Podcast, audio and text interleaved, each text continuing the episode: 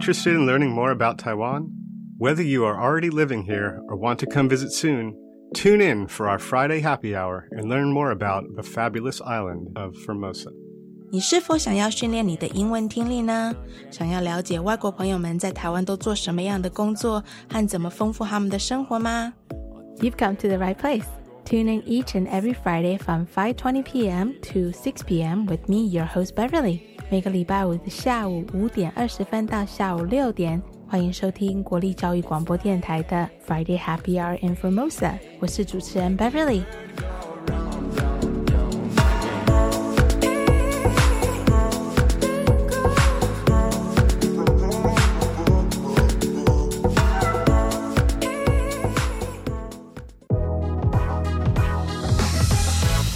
Happy Friday, everyone! This is the second to the last show of Friday Happy Hour in Formosa on NER. Today we've invited Tobie Openshaw, who is a documentary filmmaker and an anthropology researcher, originally from South Africa, but he is a long timer right here in Taiwan. It's going to be a great show, so definitely stay tuned. 因为这一集是我们节目倒数的第二集，所以我们特别请到一位重量级的来宾来到我们的节目，那就是来自南非的纪录片导演欧阳锋 Toby Openshaw。今天的节目真的很精彩，Stay tuned。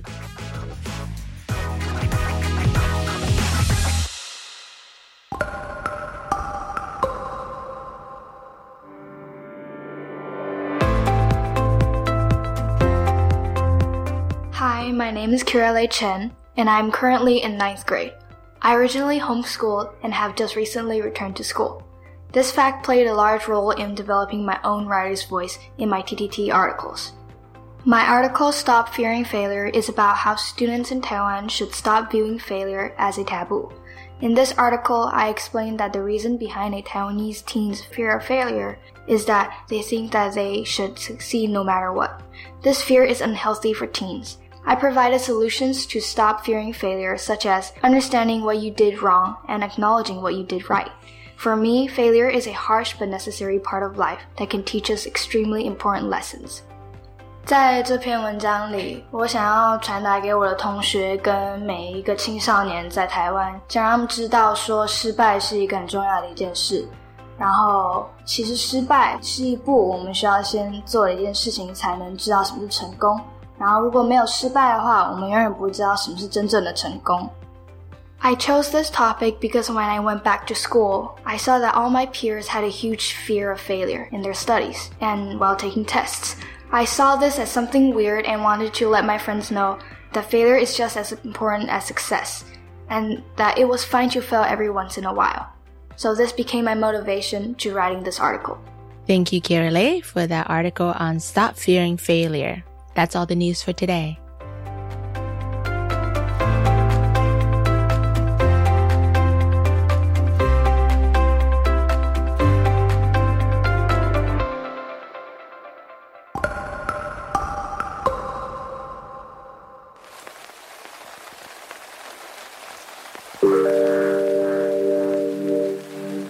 Hey guys, it's your host Beverly here.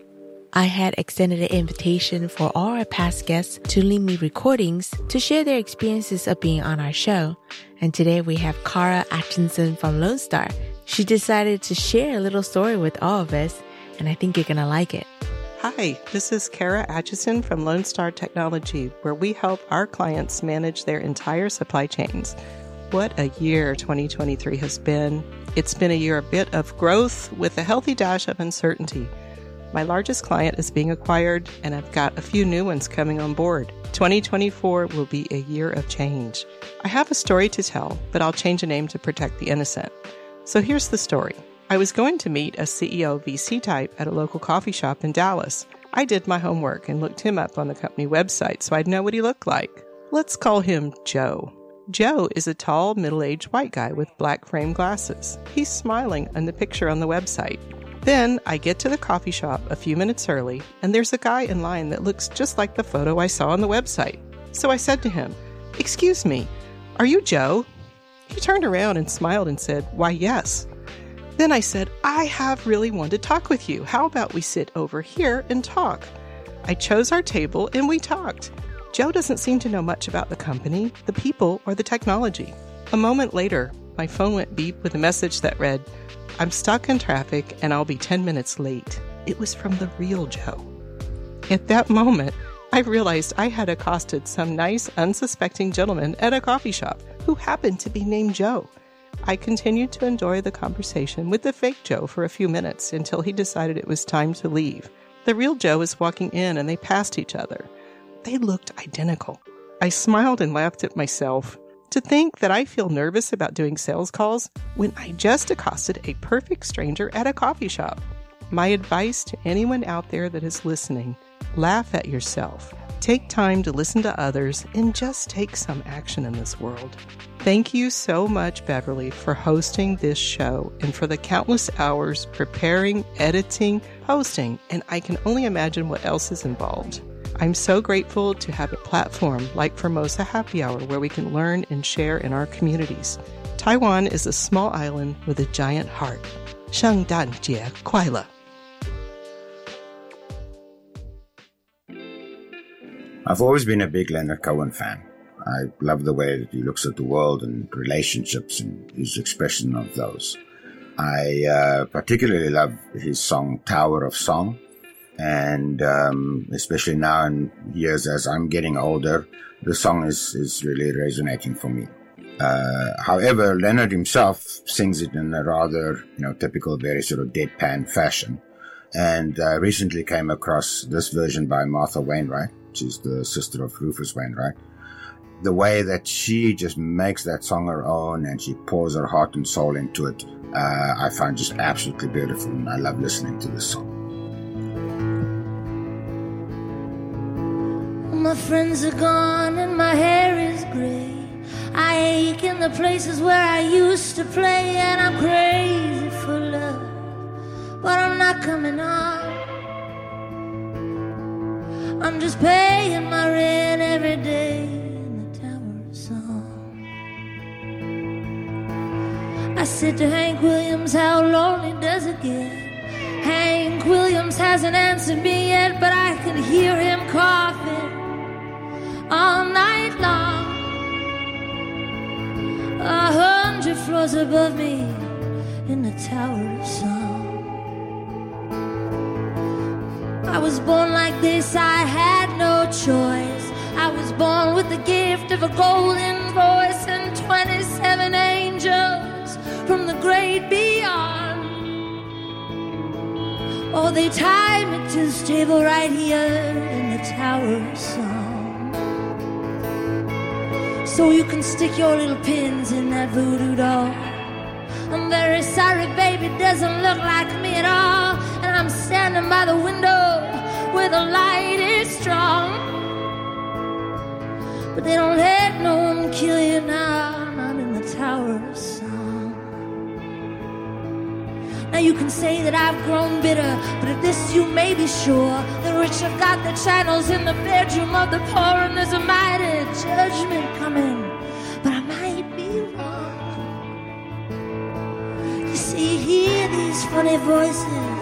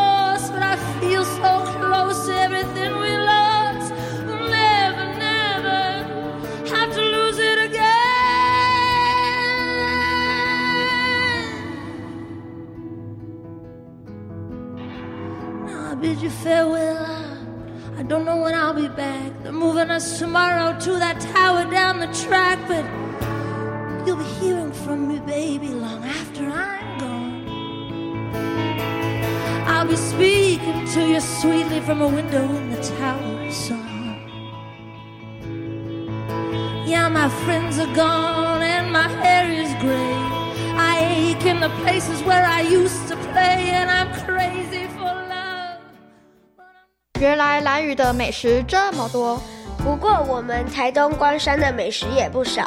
我觉得跟蓝屿的小学生一起上线上课太有趣了。而且大家还用 AI 做海报，哎，都很优秀啦。真希望每堂课都可以这么好玩。一定没问题的，因为有种子教师和课程，AI 教育一定会更精彩。欢迎来到 Facebook 粉丝专业搜寻哦。以上广告由教育部提供。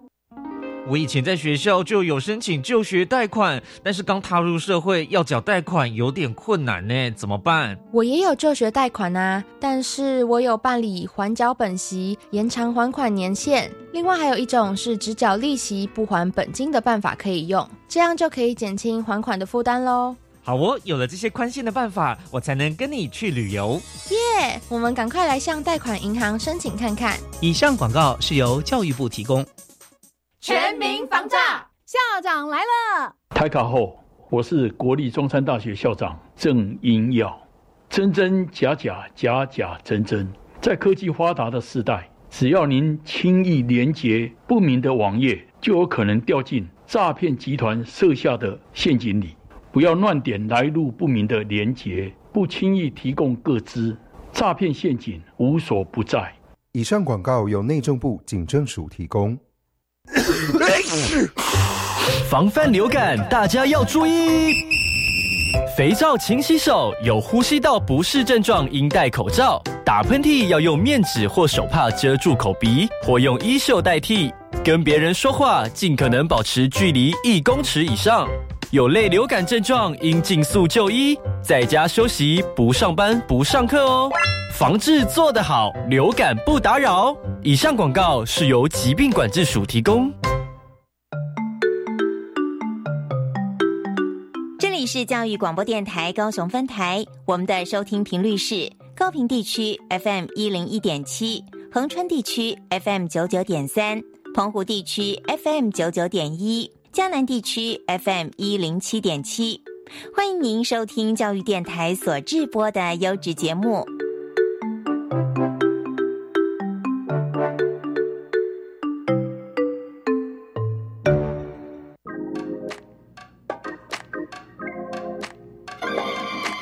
我爱台湾，让开来者。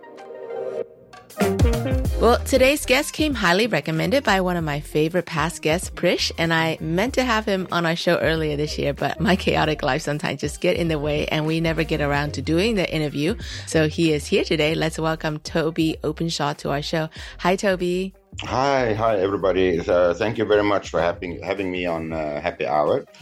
Uh, my name is Tobie Openshaw. I've uh, been in Taiwan for 25, going on 26 years now. Mm. Um, originally from South Africa. Mm-hmm. I'm a documentary filmmaker and uh, somewhat of an amateur academic, I guess.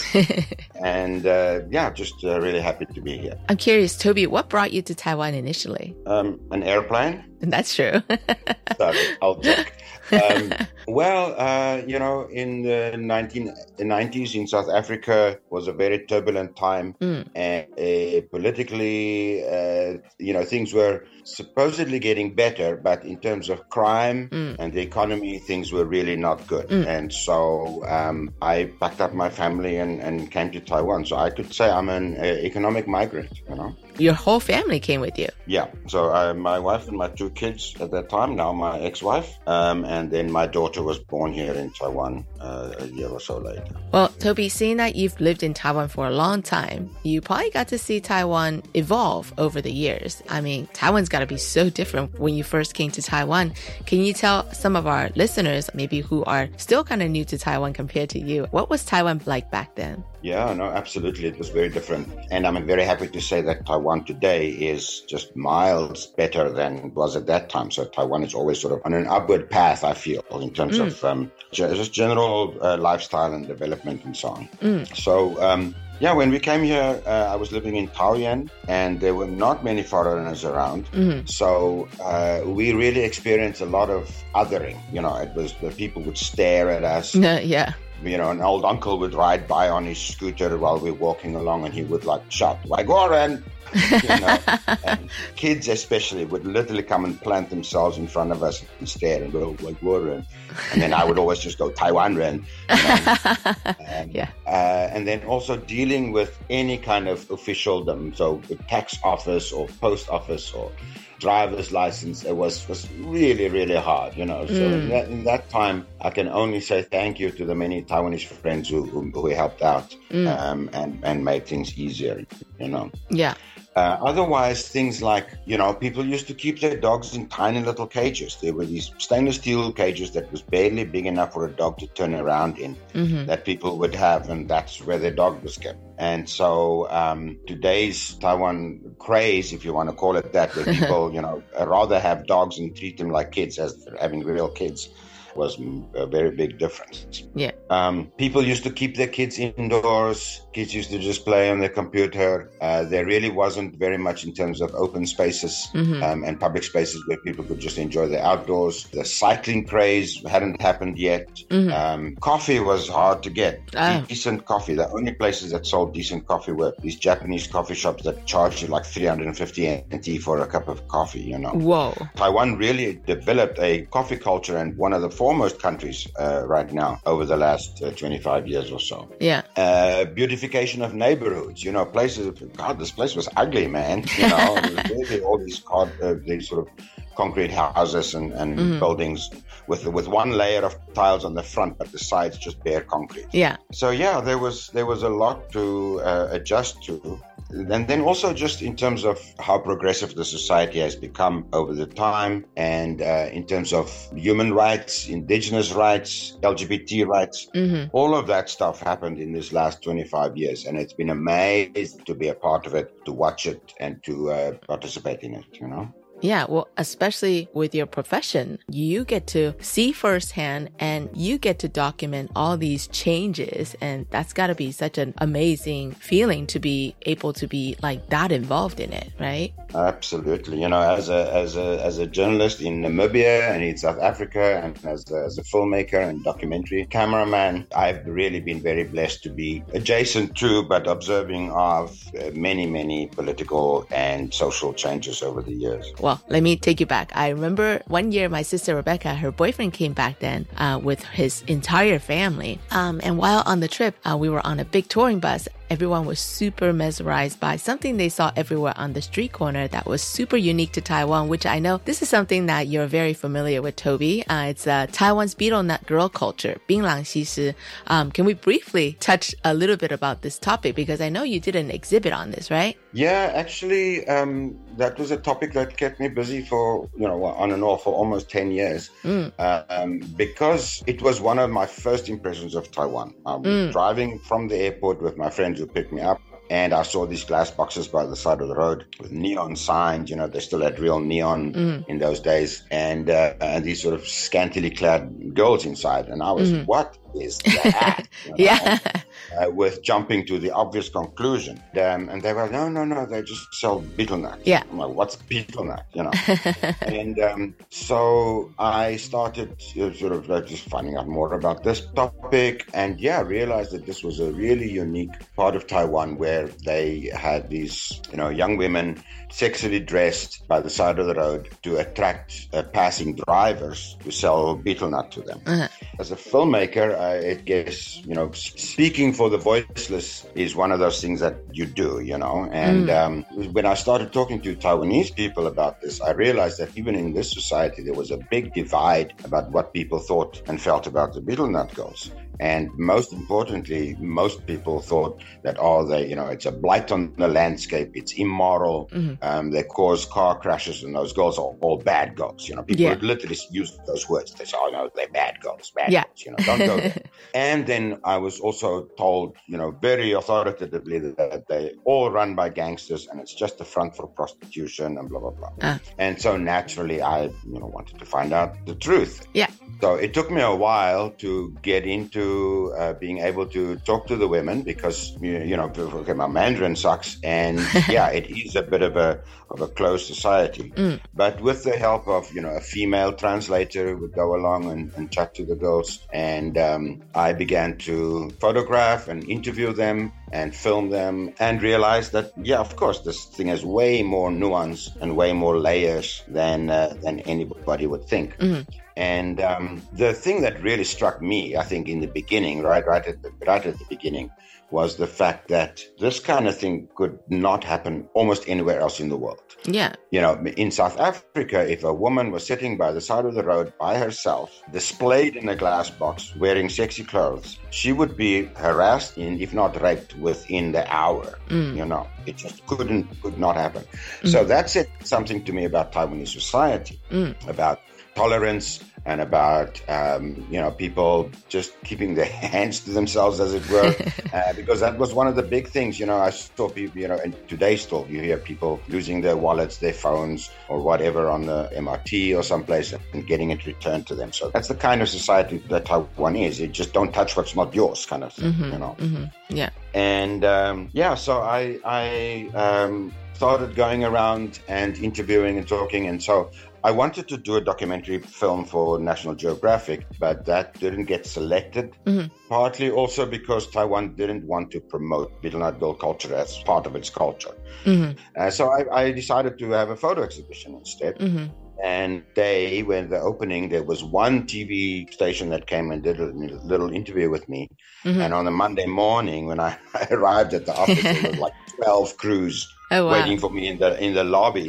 Uh-huh. And my boss was like, "What did you do? What happened?" and so I took them on a little tour down to Talian and introduced them to some of the girls who, who uh, agreed to be interviewed, and it became an like an overnight sensation, as it were. And to this day, when I talk to people and I mention sort of in passing that, yeah, yeah I used to do documentary work on the Betel Nut Girls, they go, oh my God, it was you. I remember that. I saw that, you know. Yeah. Yeah. It's amazing how people actually remember because it was like solid on, on TV for like like a week and a half, you know. Mm, wow. And so over the years, you know, I never actually got to make the great all in-depth documentary film about Mhm. the Betel Nut Girls. But over the years, I had several exhibitions and I had uh, worked on several other films made by other people like National Geographic did a thing, National Geographic Travel, Discovery Travel did a thing. Mhm. And uh, so what I wanted to do or try to do was just to tell these girl stories and just Yeah. present them as,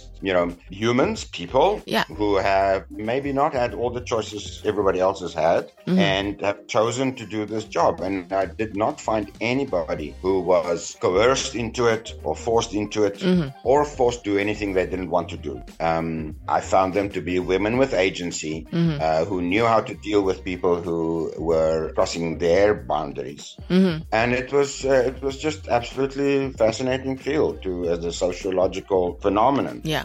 And then from a feminist point of view, there also was kind of two camps. You know, the first one obviously is, oh, you know, patriarchy, women sitting there having to sell themselves, sell their bodies basically in order to sell a product, that kind of thing. Mhm. Um, you know, which is true, of course. But then there were also some feminist discourse around women should be allowed to wear and dress however they like, and you can't you know, police the way they choose to market themselves and their product, kind of thing. Mm. Mm-hmm. And talking to the women themselves, I found, you know, a lot of them certainly had a little streak of exhibitionism in them and enjoyed sitting there, Yeah. you know, and, and putting on the clothes and looking pretty. Mhm. And um, they had their favorite and regular customers and things like that. Mhm. And then over the years, I also saw more and more stores that were actually owned by women. Mm. So uh, that seemed to be a path where the Betel Nut girls would work for some years and, and you know, either they get married Mhm. or if they don't, then they would start managing a few more stores Mhm. and eventually they would purchase their own and maybe even more. It was very interesting how it became almost like a women run business and the dynamics of that was, was really, really interesting. Well, in a way, that's a very feminist thing, right? No, it's, you know, girl power, man. you know? Yeah, totally. You know, and some people don't really understand the extent of that because that was like how many years ago? The first uh, Nut girl that I interviewed and everything, where it was sort of where it all started, was Ada, Mm. and I'm still in touch with her. Aw. And that was my first photo of her was in 2004.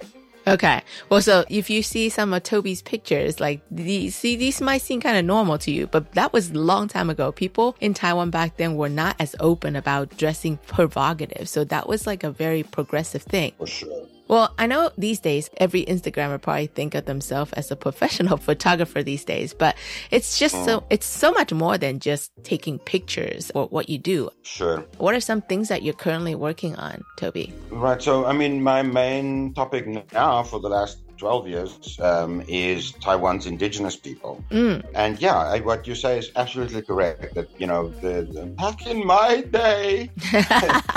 well, I don't mean it like that. That's I. No, out no, of no, respect. no, but I do. you have to really engage with the topic, you know, Yes. and, and, you know, like I said, I made friends with and got to know Betel Nut Girls. Mhm. Now it's I'm friends with and I'm a member of a community of indigenous people Mm. and they know me and I know who they are, the activists, the people in the mountains, the people in the villages. So by becoming a part of that community, Mm. I get the kind of access that you need in order to really tell their story. Yeah. But of course, also just a side note, more and more, I'm also then questioning my role Mm. as the person who's telling their story because I more and more realize, especially with indigenous people, that they are perfectly capable of telling their own stories. Mm. And so there comes a time then also when you need to back off, you know? Mm. And so uh, I've covered the apology that the president made to the indigenous people. Mm. I've done uh, work, a, a long-term research project, and film stuff on uh, indigenous hunting rights. Mm. A friend of mine, Michael Garber, and his partner Elise made a film called "The Homemade Guns of Taiwan," Mm. and that was made by Vice. Mhm. And uh, it was sort of I was sort of just the instigator and passed on all the, the, the contacts and research and so on for that. And it's doing very well. It's had over a million views already. Mm. So yeah, it's great to really get engaged with the topic and put something out there that actually gets traction and that um, gets people interested and, and maybe changes some minds. You know. In order to truly tell the story, sometimes it would involve years and years of research and investigation and just documenting different things, right? Right. So right now, um, I've been working on a more academic book, an anthropology-related book, Mm. and that's a topic that I've been sitting on for 12 years. You know? Oh, wow. And it's about the Saisiyat people in Taiwan have a central myth, a tribal story that they tell, uh, folklore, if you will, uh, Mhm. about meeting little people, little black people in Taiwan. I've heard about that. Yeah, the Da'ai. And so two years ago, a skeleton was found down south of uh, what is being identified as what they call Negrito. hmm Which is a group of people in, that are still exist in the Philippines. Uh. So they're not one meter tall as the myth says they are. Yeah. But they are short statured, dark skinned, curly haired people. And before, we never had any evidence that there were Negritos in Taiwan. Uh-huh. But now there's uh, uh, something that says it's possible that that myth had an origin in them actually interacting with Negrito people in Taiwan. So that's, Okay. you know, from an anthropology point of view, that's super exciting. It's literally one of those, the, some of the history books have to be rewritten kind of uh, topic. So I'm super uh, excited about that. And my book is out uh, at Brill, the publisher, right now under peer review. So it should be out next year. How exciting. Well, Tobie, what I really love is how you're able to document and preserve Taiwan's history and culture through your lenses, uh, whether it's indigenous culture or betel nut girl culture. Um, but a few years ago, you also created a photography exhibition for the five year anniversary of the sunflower movement. So some of our listeners who are not familiar with that, the sunflower student movement is associated with the protest movement driven by a coalition of students and civic groups that came to a head at the legislation, uh, legislative yuan.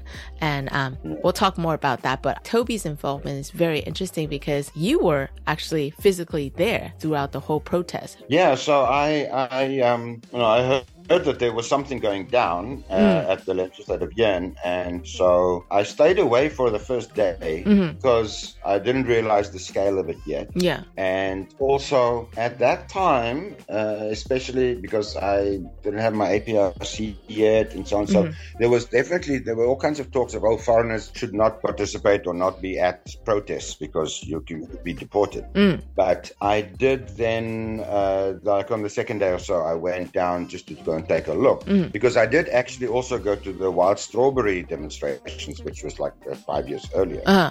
And when I arrived there and I saw the size of that crowd, I was like, "Whoa, this is something very different. This is this Uh-huh. is this is for reals," you know. Yeah. And um, also coming from South Africa, where protests are rife and very violent. In South Mm. Africa, protesters kill each other. Never mind the police, you know. Mhm. How peaceful it was is, was what immediately struck me. Yeah. And so, yeah, so I just started going down there um, as regularly as I could, eh, pretty much every night, and then on weekends. And uh, I had a break from work as well.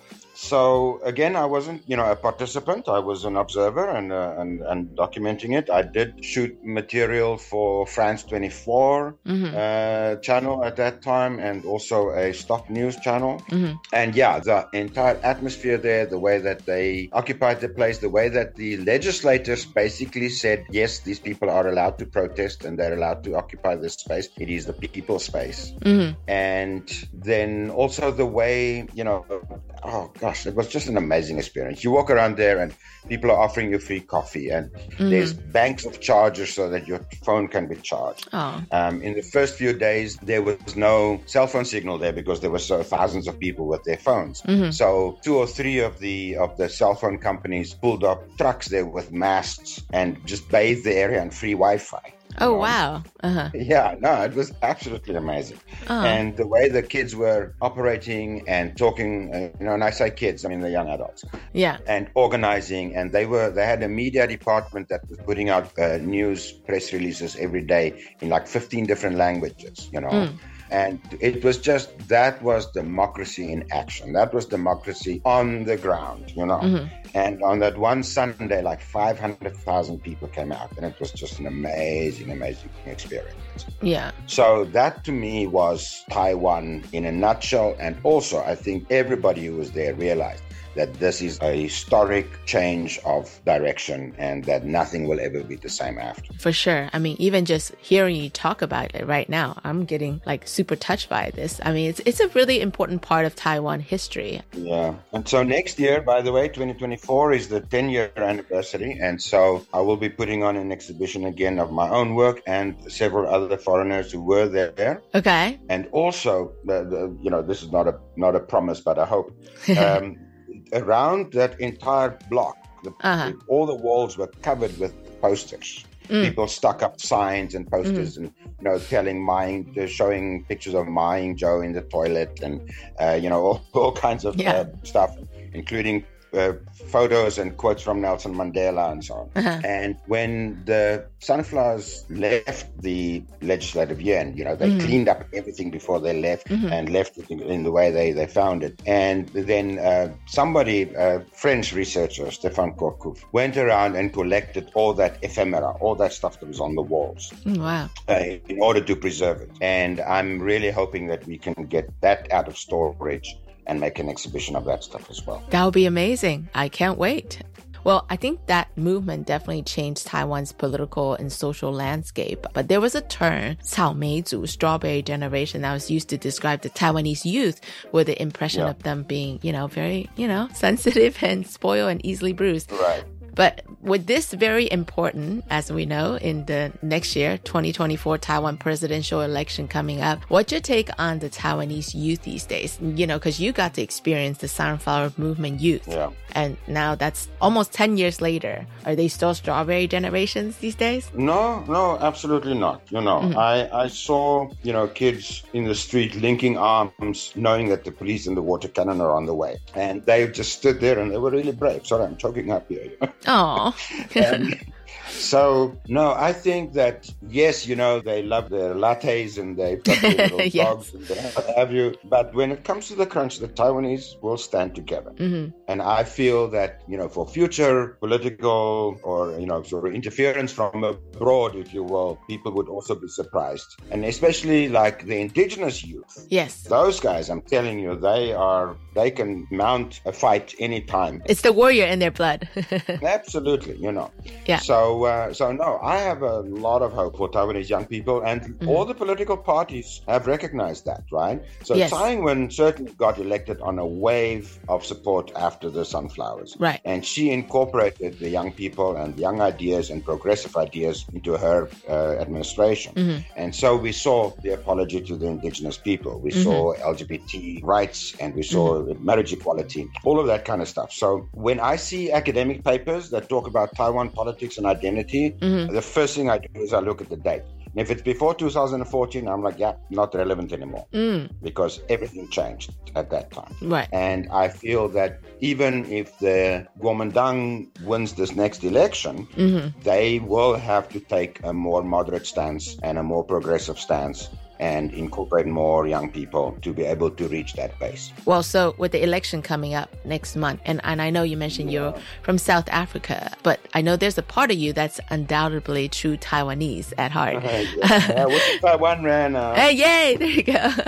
Why do you think this election is so important for both Taiwanese citizens as well as the expats community living in Taiwan? So I'm probably not going to spend too much time on that. Okay. My interest is much more local. So Okay. like every every in between, like last year, I have a good friend La Ling. He lives up in in Qingquan, uh, in the in Hsinchu, and he's runs for local elections. Mm. So he's indigenous, and so he wants to promote indigenous rights and so on. So I go there every year for Mm. their elections, and I and I follow La Ling around, and where he's talking to these constituents, and then they have the counting, and then he loses, and then everybody cries. You know, Aw. that to me is, is the kind of stories that I like to cover. You know. Yeah. Well, that's also democracy. In, Yeah. Oh, absolutely. Just Yeah. absolutely in practice, you know. Yeah.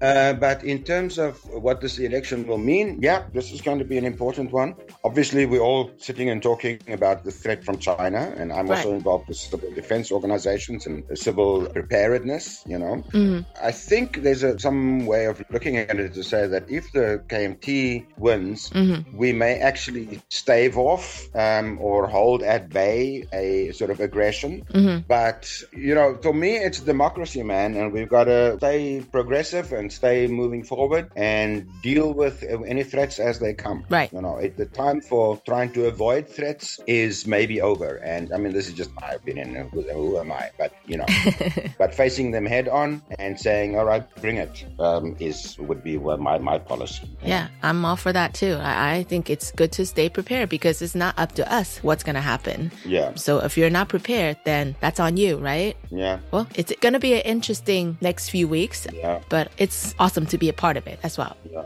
Oh, and, and I should say, I'm very excited about Hsiao Bi-khim being uh, nominated as the vice presidential running mate. Uh, I've, I've met her a couple of times, and everybody who knows her knows that she's a dynamic, forward thinking, internationally minded person, you know. Mhm. Um, so, quite frankly, I'm pretty sure she's going to run for president at some point. So, having her run for VP now is a very, very good move. Well, when I, I knew when I started writing out these questions for this interview, it was going to be impossible to try to ask you everything that I wanted to ask you, Tobie. So unfortunately, that's all the time we have for today. Thank you so much for taking the time to chat with me. And I'm so honored to have you on our show. Thank you very much. It's absolutely my pleasure. And uh, yeah, wish you all the best and, and your listeners. Thank you. Thank you, Tobie.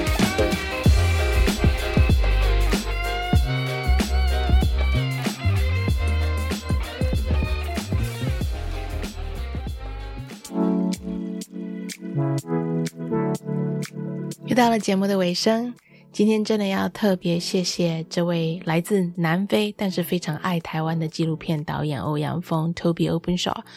他从来台湾以后，就专门采访那些在台湾不寻常、不被人们所注意到的故事，像是槟榔西施、原住民他们的日常，以及他们对于这个社会的参与活动，还有学运等等，都是在他的题材范围之中。去年我就有联络 Toby 了，但是其实我们两个都很忙，所以我才特别想说，在今年年底节目结束前，邀请他来上我们的节目，谈谈他眼里的台湾。Toby 他的摄影里面充满了故事。他很用心的在用他的摄影来诠释台湾的角度。其实有时候光收集一个题材的内容，就需要花好多年的时间。就是因为 Toby 他这种坚持以及耐心，他才可以去真正了解他所有记录的题材、文化以及人物。我觉得只能透过这样子的方式，才能真正的从一个旁观者的角度来呈现真实的台湾。I want to thank Tobie for coming on our show. It's been a long time coming trying to get together for this interview, but I'm really glad he came on. If you're interested to find out what Tobie is working on, I'll be sure to post all his social media links on our website. That's all the show for today. Have a great rest of this Friday. 希望大家能够有个美好的周末。下礼拜五同一时间，请继续收听 Friday Happy Hour in Formosa. This is your host Beverly signing off.